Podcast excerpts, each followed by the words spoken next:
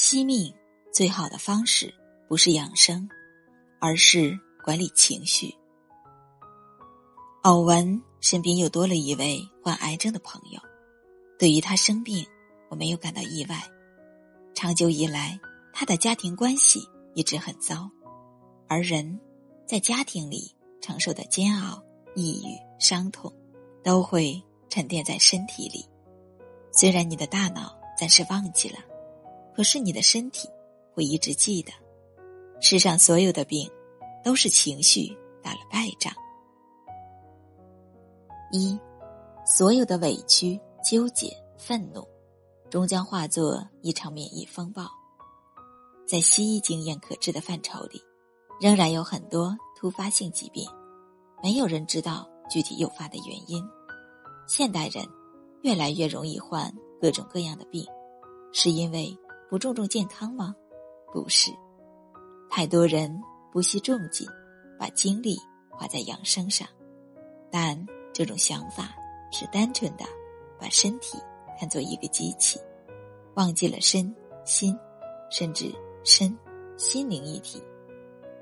有一个比较极端的例子，一位突患肺癌晚期的女士，她婚后一直都跟公婆住在一起。虽然丈夫一家对她还不错，但她非常希望能够有自己的空间。跟丈夫提过几次想搬出公婆的家，都遭拒绝。后来，她也慢慢不再提这件事了。直到去年，她在毫无征兆的情形下得了肺癌。她家经济条件特别好，除了接受西医的治疗外，家人还帮她找了一位著名的心理治疗师。当心理治疗师在一次催眠治疗中问他：“你这辈子最大的心愿是什么？”他只说了一件事：“我希望有一个自己的家，跟丈夫、女儿在一起，不用很大，不用很久，几个月就好。”人们只喜欢好的情绪，比如快乐，而把负面的情绪，比如悲伤、恐惧压抑下来。但我们不知道，委屈、憋屈、压力，全都累积在身体里，终有一天，一场免疫风暴就能带走人的性命。二，我们一直低估了身体的智慧。其实，人体里有着一套精密的免疫系统，这不仅是西医所说的狭义的免疫能力，而包含自我诊断、人体。资源管理、自我修复及再生。当我们产生各种各样的情绪的时候，最先攻击到的是身体的免疫系统。百分之七十以上的人会以攻击自己身体器官的方式来消化自己的情绪，这是导致出现病症的最大原因之一。以女性为例，生气不消，易得乳腺增生，长期郁积。易患乳腺癌，忽视女性身体会影响卵巢健康。例假紊乱，夫妻感情不和者，妇科疾病纠缠。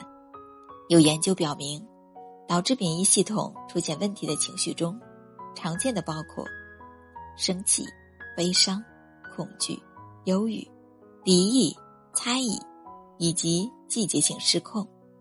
比如夏季频发争执和摩擦。冬季抑郁患者会比平时多。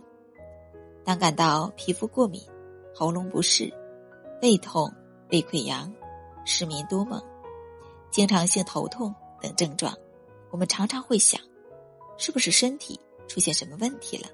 其实很多时候，经常性的负面情绪才是幕后黑手。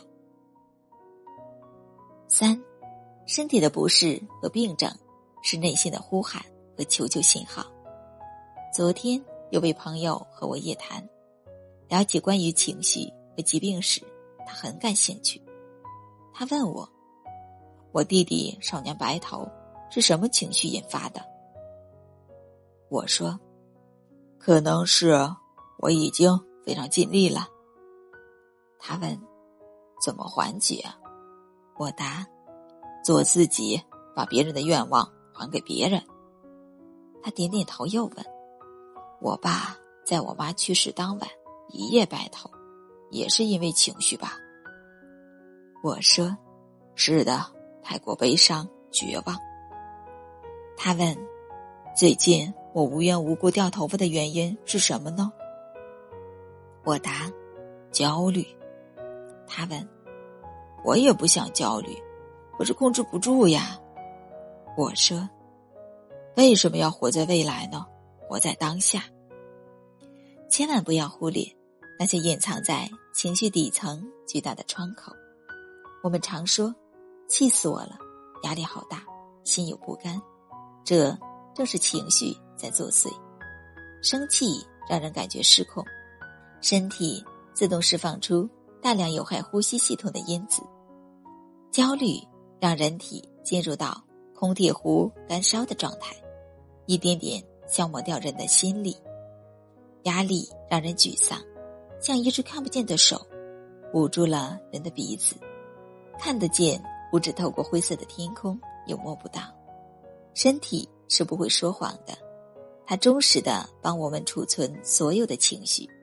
而生病，就是在提醒我们，要去真实的面对自己真正的需要，妥善的去处理。并相信身体的能力。四，生病不能只治病，还得找到病症所在。当我们肠胃不适，只是大量吞下胃药，却逃避压力和紧张的根源；当我们皮肤上的各种红疹，犹如一座座小火山的爆发，但却没有发出。我很生气，请看看我的愤怒的心声。很多疾病。都是我们自己的情绪引起的，即使好了一点，我们的情绪再上来的时候，健康又没了。一位朋友得了严重的盆腔炎，久治不愈。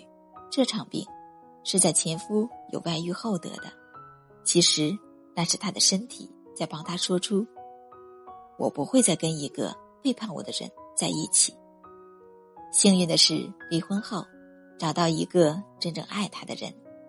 结合适当的调理和治疗，他的病早已痊愈了。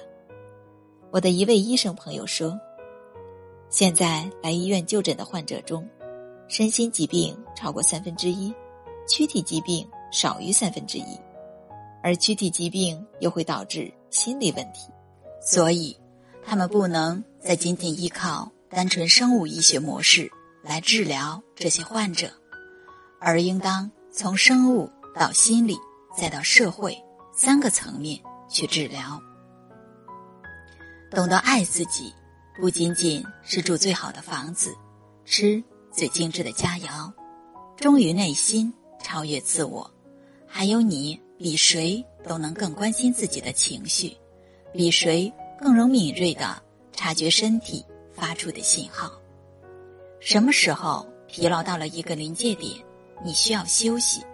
什么时候将病未病时，你需要管理自己的免疫系统；什么时候需要大哭、嘶吼、发泄；什么时候应该放手、宽恕；什么时候值得大胆、自信。你要比谁都更清楚知道自己的情绪和身体正在哪个点上，然后再去消化它。